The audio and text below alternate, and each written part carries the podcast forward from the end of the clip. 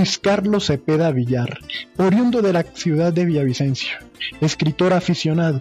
Sus textos, en su gran mayoría cuentos, son un intento por reivindicar lo cotidiano y por mostrar que incluso en los personajes y situaciones más simples se esconden grandes historias que valen la pena ser contadas.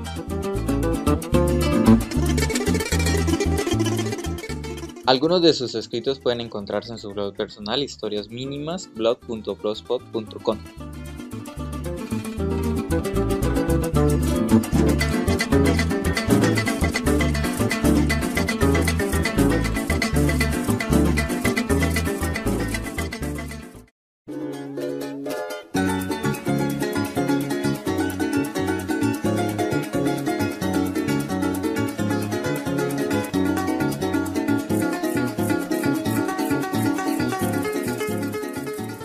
Cuando un bobo se alegra, alguna vaina se lleva.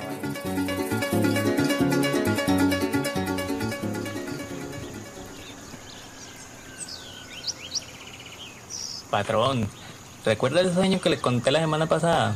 ¿Donde usted ganaba un coleo? Sí, señor, ese mismito. Imagínese que no he dejado de pensar en eso, ya casi ni duermo. Y justo, justo este fin de semana hay una encerrona aquí en la vereda. Quiero participar porque estoy seguro que yo me gano la pija. Oiga, Claudio, ¿usted alguna vez ha coleado? No, señor, jamás. ¿Y por qué no? Hasta ahora no era algo que me llamara la atención. Además, a mí siempre me ha parecido que eso es pura fachosería. ¿Y solo porque se soñó ganando un coleo se va a meter a uno? Era la idea. Pues qué determinación la suya, déjeme decir. Ojalá le vaya bien. Imagino entonces que toda esta conversa es porque necesita algo, ¿verdad? Así es, patrón. Le agradecería mucho que me prestara uno de sus caballos. Espero que con todo esto no le esté molestando. Tan pronto se termine el coleo, devuelve el bicho al establo. No se preocupe, puede llevarse a Ponsaga. Está algo vieja, pero le servirá. No es tan novata como usted.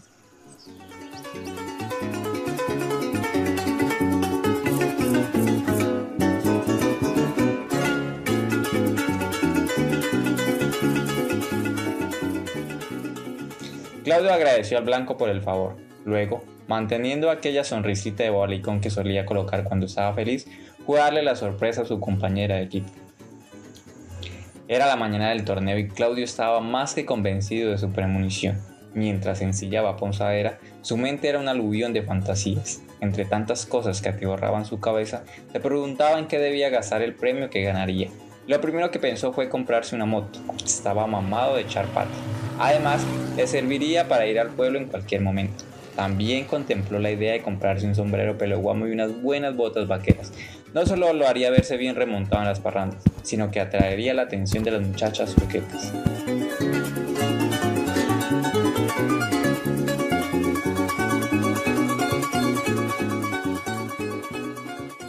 Ya en la manga, el narrador hacía el llamado para que el participante con el número 57 estuviese preparado en la cabecera S, con el fin de dar inicio a su turno.